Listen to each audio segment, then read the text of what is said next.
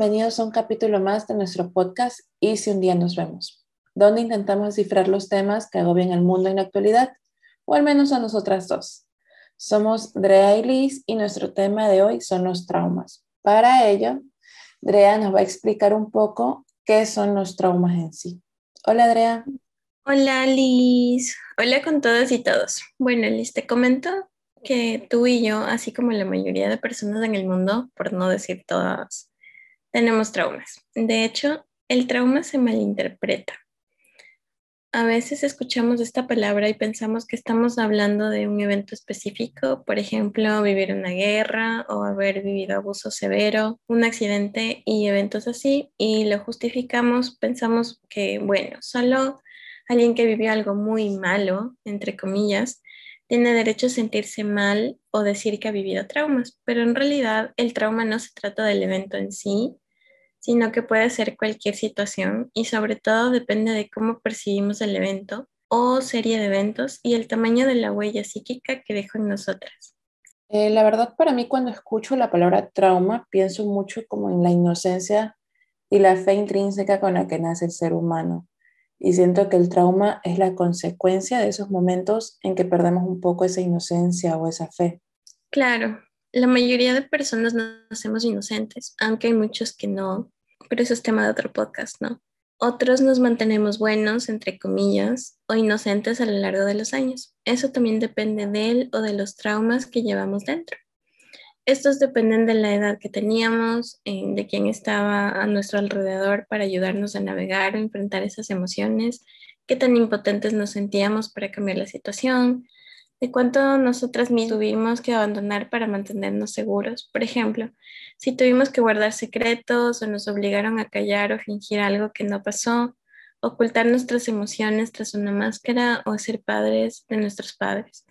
Y todas esas cosas obviamente pesan y pesan bastante, a veces psíquicamente y otras veces también se nos va mostrando en nuestro cuerpo. También debo admitir que me gustan, por ejemplo, dos canales de YouTube, bueno, de youtubers, que muestran eh, su vida y explican, por ejemplo, su, su, trastorno de identidad disociativo. Sé que me estoy poniendo un poco clínica en esto y no soy psicóloga, pero ellos explican que ese trastorno fue producto de, bueno, en realidad múltiples traumas o múltiples momentos muy duros que vivieron y que estos iniciaron en una edad tan temprana que el cerebro no supo qué hacer y crearon un personaje que pueda afrontar esa situación traumática mientras eh, su otro yo se refugiaba en un mundo interno mientras no estuviera preparado para la realidad, por así decirlo. Sabes que la semana anterior justo había una explicación junguiana al respecto del trastorno de identidad disociativa y lo basaban en una película que quitaron de Netflix, eh, puesto que el personaje principal era un asesino con múltiples personalidades. No todas eran asesinas, ¿no? Pero sí tenía una personalidad que era, tenía rasgos psicopáticos o algo así decían en la explicación, y la encontraron discriminatoria para quienes viven en este trastorno o sea, con este trastorno.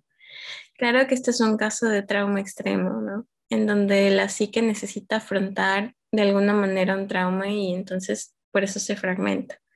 Pero en este caso yo me refiero más a traumas como tener que desempeñar un papel que las figuras parentales y los pares y la sociedad en general consideraban aceptable. Es como tener que negar quién uno es para que la sociedad y todas las personas alrededor te acepten y entonces nos culpamos a nosotras mismas porque la persona que causó el trauma era la persona que más amábamos en algún punto o un cuidador del que dependíamos para sobrevivir.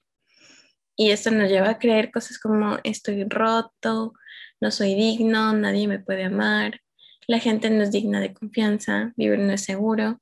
Y de hecho, por ejemplo, yo aún me estoy recuperando de ver la vida a través de ese lente del trauma, ¿no? Como muchas otras personas. Y creo que todos y todas tenemos aún muchas cosas que, nos, que sanar con respecto a esto. Sí, sí, te entiendo. Y en realidad el punto al que quería llegar eh, es que nuestro cerebro crea mecanismos de defensa ante las situaciones que afrontamos. Y en realidad no sabemos qué hecho, en, cuando está sucediendo, no sabemos si ese hecho se convertirá en un trauma o no. Mm, claro, sí, no. Es que el cerebro humano busca maneras de explicarse en la realidad, sí. y también busca mecanismos de defensa. Algo que defiende mucho, por ejemplo, la psicología son los mecanismos de defensa adaptativos, entre comillas. Pero volviendo al tema del trauma, este es solo una parte de la historia. Y eso es lo que hay que entender, no es lo que somos. Porque tenemos uno o varios, eso no significa que somos indignos de amor o que el mundo no es un lugar seguro. De hecho, el ver los traumas que tenemos con los que cargamos es el comienzo de la separación del verdadero ser. O sea, es como que ahí nace nuestro verdadero ser y se deja de pelear por ser ese ideal, entre comillas, que queremos alcanzar porque pensamos que así otras personas nos mostrarán más amor, más cariño, más comprensión. Y si llegamos a adultos, de hecho podemos preguntarnos a nosotras mismas, eh, que ya estamos, entre comillas, creciditas, y nos preguntamos en qué momento perdimos la fe, en qué momento nos volvimos desconfiados o sentimos que nos rompieron algo dentro. Y creo que muy probablemente la situación en la que pensemos tendrá algo que debemos trabajar o un dolor con el que nos convendría hacer las paces y luego el siguiente momento y el siguiente. Y creo que todos tenemos varios de esos besitos, ¿no? Claro, y también hay mucha culpa, ¿no? Porque se crea un conflicto interno en nosotras si los traumas sucedieron cuando éramos muy niños y por parte de personas significativas para nosotras. Entonces sentimos que incluso al hablar de eso no estamos siendo agradecidos con estas personas o que no lo tuvimos tan malo. Eso es, eso es muy común. O que no debemos hablar mal de estas personas. O asumimos que eso es cariño en el peor de los casos y pensamos que es lo mejor que vamos a conseguir lo que no notamos es que cuando ocurre el trauma nos sentimos impotentes para cambiar eh, esa situación. Nos sentimos amenazados, es decir, esto hace que traicionemos nuestras propias necesidades para afrontarlo, además de ser incapaces de ser nosotras mismas y expresar partes de nosotras mismas que en otras épocas o en constantes ocasiones han sido consideradas como algo de que avergonzarse. Quizás ah, trabajando sobre nuestros traumas podamos hablarnos a nosotros mismos como nos dicen que debemos hablar a los demás. Quizás así seríamos respetuosos, amables y pacientes con nosotros, como nos enseñan desde pequeños que tenemos que hacer con todos los demás, pero no nos enseñan que debemos hacerlo con nosotros mismos. Inconscientemente supongo que así observemos el mensaje de que no tenemos tanto valor como los demás, ¿no? Entonces sentimos la falta de apoyo emocional es decir, alguien que escuche, que sea testigo de nuestro dolor sin juzgarlo, negarlo o avergonzarnos por ello. Y como resultado aparece la vergüenza que nos hace ver todo a través de esta. Ahí vienen, por ejemplo, creencias como soy indigna o no merezco alegría ni satisfacción o una de las peores, ¿no? Porque hay muchas. Soy un objeto para que la gente use o ignore por completo. Y eso es súper complicado y triste porque todas tenemos la capacidad de sanar de un trauma, aunque muchas veces toma tiempo, pero es tiempo que vale la pena invertir en nosotras mismas, ¿no? Sí, también pienso en qué pasaría si frente a estas circunstancias que nos resultan particularmente difíciles, olvidamos lo que fuimos condicionados a hacer y reaccionamos según nuestros instintos. ¿Nos iría mejor o no? Depende de a qué te refieres con instintos. Lo que sí te puedo decir es que el trauma impacta nuestro tono vagal. Existe la teoría polivagal que habla acerca de esto. En nuestro tono vagal es una medida de nuestra adaptabilidad al estrés, implica nuestra frecuencia cardíaca y además activa nuestro sistema nervioso. Por ejemplo, un tono vagal pobre crea estados de ánimo negativos y patrones de pensamiento catastróficos basados en el miedo o directamente tenemos insomnio por los pensamientos acelerados que no dejan de aparecer. El sistema nervioso desregulado hace que no podamos lidiar con el estrés. Es como si viviéramos una amenaza vivida anteriormente o más bien percibida de nuestro pasado en el presente una y otra vez. Entonces nuestro sistema nervioso siempre está activado. Durante nuestra infancia entiendo que nuestro cerebro que aún está entendiendo el mundo se está programando para enfrentarlo y cada cuerpo reacciona diferente ante cada estresor, por así decirlo. Por ejemplo, una situación que dices con tus hermanos, quizás tú la absorbiste de forma diferente y te afectó más eh, que los demás, aunque hayan sido, aunque hayan tenido exactamente la misma experiencia. Claro, es que cada persona ve el trauma o percibe el trauma de formas diferentes. Todo depende de qué tanto generalicemos y el grado en que nos afecta. Como tú dices, a veces dos personas pueden haber vivido la misma experiencia y tener reacciones totalmente distintas frente a esto. Esto depende mucho también de los mecanismos de afrontamiento que aprendimos de las figuras parentales. Eh, las adicciones, por ejemplo, como ir de compras, beber, comer o estar en redes sociales, procrastinar, gritar, quedarnos paralizados, son comunes para lidiar con los traumas, o sea, para no sentir como si estuviésemos viviendo esa situación nuevamente. ¿Y tú cuál, cuál dirías que es el primer paso para empezar a sanar nuestras heridas emocionales? Creo que sería contar nuestra historia, como nosotros la sentimos o como creemos que la vivimos, ¿no? Mm, claro, sería comprendiendo que todos hemos vivido traumas, y que hasta cierto punto es normal haberlos vivido, normal entre comillas siempre, ¿no? Que no es culpa de nadie y trabajar en ser amigos de nuestro sistema nervioso para aprender a regularlo. Más bien sería como normalizar nuestra historia, ¿sí?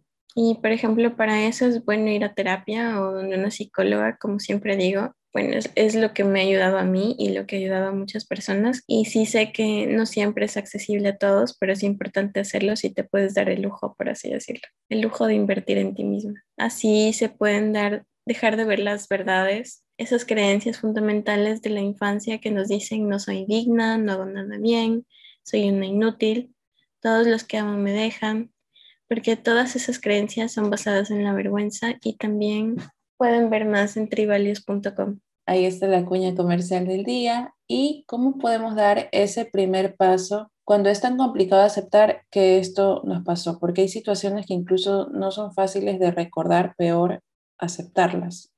Tal vez si no puedes ir a, una no terapia o aunque vayas, es bueno comenzar a ver las creencias que tenemos internalizadas, por ejemplo. Siempre trato, si siempre trato de arreglar a los demás o complacerlos, o si necesito estar con alguien en una relación para sentirme completa, o si constantemente vivo en alerta sin importar lo que pase, si es que tengo miedo de que me abandonen, pero rechazo a las personas al mismo tiempo, si constantemente estás quitando importancia a tus necesidades, es decir, postergas lo que quieres hacer o es importante para ti, si necesitas probar tu valor ante los demás o buscas que te validen, que te autoricen a hacer algo. Ojo, que aquí hay una gran diferencia entre pedir permiso si eres menor de edad, pedir una opinión o si necesitas que te digan que lo que haces está bien para sentirte bien contigo misma. Eso es importante. Y si permites que otros te traten mal y no colocas límites, también podría ser un buen comienzo. Sí, tienes, eh, bueno, aquí estoy aprendiendo yo también, siento que en este, en este capítulo estoy más llena de preguntas que de respuestas, cosa que no me molesta, pero creo que hacer estas preguntas es lo mejor que puedo aportar en este tema en, general. De hecho, yo hice el guion respondiendo a tus preguntas, Liz. Anímate, al menos dinos si te ha pasado alguna cosa, si has encontrado alguna de las situaciones que mencioné. Porque yo sé, por ejemplo, que a mí sí, y por ejemplo, quise buscar por muchos años la aprobación de los demás y ni se diga de vivir en alerta, porque hasta que no aprendí sobre, por ejemplo, mindfulness, y sobre el nervio vago. Hice, hice, meditaciones diarias por un montón de tiempo, comencé a ver mis partes internas y esa sombra que me avergonzaba y otras cosas más que algún día contaré o tal vez no. No lograba calmar esa parte ansiosa mía con nada de lo que probé. Sí, o sea, claro que tengo mis traumas, o soy humana, ¿no? Después de todo pero creo que eh, con lo que me enfrentaba a diario ya he hecho como un poco las paces, estoy como medio en calma con eso, pero aún hay otros traumas, por así decirlo, con los que todavía estoy trabajando. Creo, y lo digo con muchísima tristeza, que uno de los traumas que cargamos, por ejemplo, todas las mujeres, y, puede que algunos hombres también, por ejemplo, eh, es uno con nuestros límites y me centro mucho en las mujeres porque la sociedad es machista desde siempre. Y no entendemos los aspectos que esto afecta a veces hasta que somos grandes o hasta que nos permitimos una catarsis del momento, porque la sociedad sigue siendo machista y siguen habiendo estos, eh, no quiero decir algo en específico, pero hay estos momentos que, que no cuadran, por así decirlo, aun cuando somos adultos. Y, y vemos con, y bueno, te digo que em, muchas veces no entendemos cómo nos afecta hasta que vemos con otros ojos a esas personas eh, que se sobrepasa o el sexismo que puede suceder en el trabajo, en la calle o incluso en el núcleo familiar. Las faltas de respeto que pueden llegar a activar otros momentos dolorosos, etc. Pero creo que el propósito de, de la vida en sí es aprender a lidiar con esos pesos para que sean llevaderos y sobre todo no nos aten o nos impidan avanzar.